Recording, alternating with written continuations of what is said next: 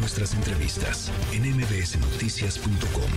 Escuchas a Ana Francisca Vega. Ahora sí yo me voy para la luna y también me llevo a mi negrita. Y como yo no tengo fortuna, a buscarla voy a la lunita. Y como ya están de moda los viajes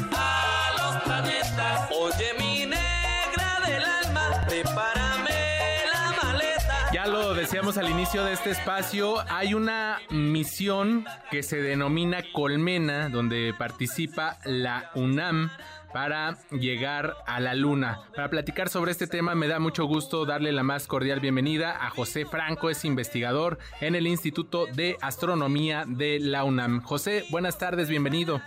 Muy buenas tardes, Muchas gracias. Eh, ¿De qué va este proyecto en donde participa la UNAM para llegar a la Luna? ¿Cuál es el objetivo? ¿De, de qué se trata? Sí, mira, el, el, objetivo de ese proyecto es el de poner cinco microrobots eh, en la superficie lunar. Es un proyecto que ya lleva casi una década desarrollándose por el Instituto de Ciencias Nucleares de la UNAM. Uno de los investigadores de ese instituto, el doctor Gustavo Medina Tanco, pues ha el alma, el, el motor, de el desarrollo de nanosatélites eh, y de microrobots para, para llevarlos a la Luna. Hace ya algún tiempo que decidieron tratar de poner en la superficie lunar microrobots que pudieran hacer una exploración del terreno y en su momento a futuro generar eh, pues eh, la posibilidad de hacer minería tanto en la Luna como en algún asteroide. Pues ha venido trabajando en esto Gustavo con un grupo de más de 250 estudiantes e investigadores a lo largo de estos años y finalmente el año pasado iba a ser lanzado este este esta misión pero pues ya sabes, siempre hay retrasos, siempre hay algo que no sale exactamente bien y ahora el, eh, este lunes, este próximo lunes 8 de, enero a las 2.18 de la mañana en Florida, que sería la 1.18 de la mañana aquí en la Ciudad de México, pues se lanzará, esperamos que todo salga bien, esperamos que no haya más retrasos y esperamos que sea exitosa la misión. Si se lanza eh, en, el momento que está programado, va a estar orbitando el, eh, el, cohete, va a llevar un, un, este, un módulo que va finalmente aterrizar en la Luna, este módulo se llama Peregrino, y este módulo va a estar orbitando alrededor de la Luna hasta febrero, y entonces en febrero, ya por ahí del veintitantos de febrero, va a hacer un alunizaje suave este, este módulo y pues eyectará los, los microrobots y los microrobots van a estar trabajando aproximadamente un par de semanas, durante un par de semanas este, en la superficie lunar. Y esto es debido a que van a estar eh, trabajando con energía solar. Mientras les dé la radiación solar a los robots, tendrán energía para realizar sus funciones y cuando empiece la noche lunar, pues entonces dejarán de tener energía. Y como eh, la, el día en la luna dura aproximadamente 13 días y la noche otros 13 días de la Tierra, pues entonces vamos a tener durante un par de semanas a estos robots trabajando por allá. Ah, ah, eh, investigador José Franco, ¿cómo es este tema de la minería, digamos, para aterrizarlo? ¿Es que se analiza la capa de la superficie de la Luna, las características, qué, qué, qué parámetros, digamos, se, se, estarán investigando en esta, en esta misión a través de estos eh, robots eh, de, que entiendo son cinco. Exactamente, es una misión de prueba y tiene varias, eh, varias funciones la misión de prueba. las, el tener cinco, cinco microrobots y, y darles el nombre de Corvena, es porque los microrobots se pueden comunicar entre sí para poder no solamente conocer su ubicación, sino también este, poderse acomodar a, donde decidan, eh, decidan que se acomode. Y pues la idea es hacer una exploración de la superficie de la Luna para en su momento, en el futuro, este es un trabajo de prueba obviamente, y eh, para que en el futuro se puedan extraer algunos materiales que son que son importantes, relevantes. Eh, qué sé yo, si, si tú te fijas en lo que tiene tu teléfono celular y en las componentes que, que tienen pues las computadoras y todos los sistemas electrónicos, tienen una serie de materiales que son poco comunes en la Tierra.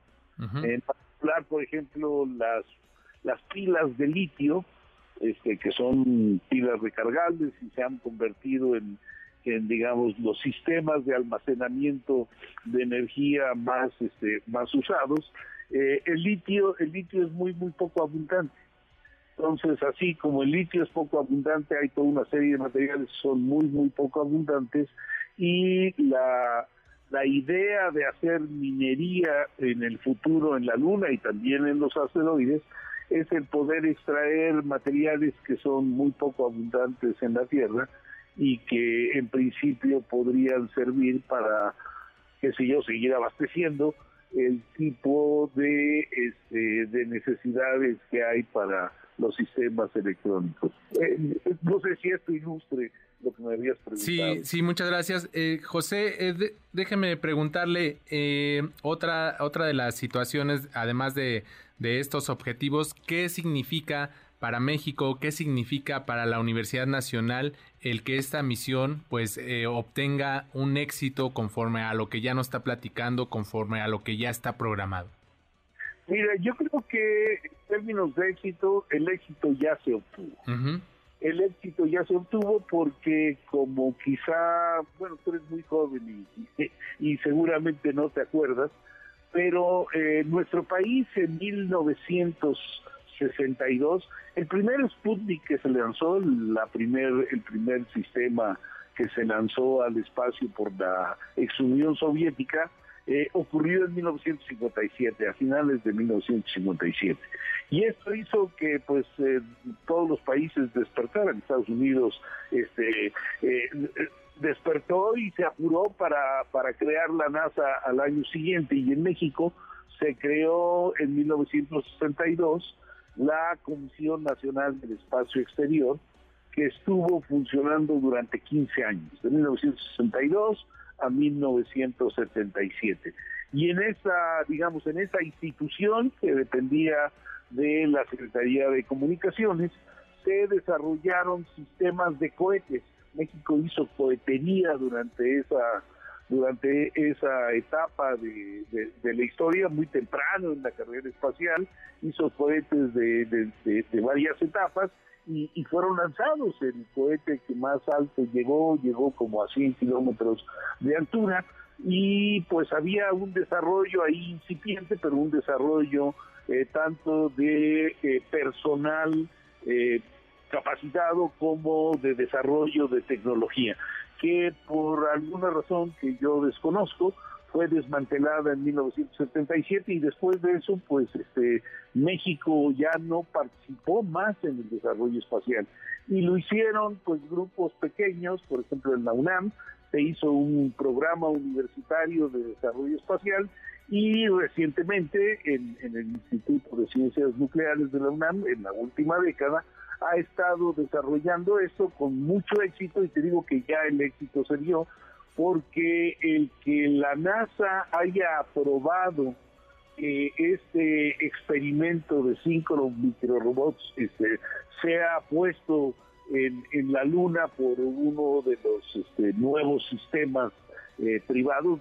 De, hecho, una cosa que no, que no dije, pero creo que es importante decirlo, el, el, este, el cohete que va a ser lanzado es un cohete eh, con fondos privados y el, eh, la, la, nave que va a lunizar también viene de una compañía privada eh, que se llama Astrobotics, que está en, Pittsburgh. Y el hecho de que se haya seleccionado este, este eh, grupo eh, mexicano para tener esta misión, pues implica que ya pasaron pues muchas pruebas y que se consideró que el proyecto era un proyecto valioso, con futuro, etcétera, con lo cual te digo, pues ya este grupo ya se, se, se, se pudo poner una medallita exitosa porque las cosas han ido muy bien hasta este momento. Y si es exitoso en el futuro, pues entonces vamos a tener un grupo incipiente, pequeño, con jóvenes en la UNAM desarrollando lo que México no ha desarrollado en los últimos 60 años. José Franco, investigador en el Instituto de Astronomía de la UNAM, le agradecemos eh, este resumen, esta reseña, estos puntos que sin duda son muy interesantes y que estaremos pendientes de los resultados de esta misión. Muchísimas gracias por estos minutos con MBS Noticias. Hombre, un placer, ah, Ariel. Hasta luego, buenas tardes. Hasta luego, buenas tardes. MBS Noticias.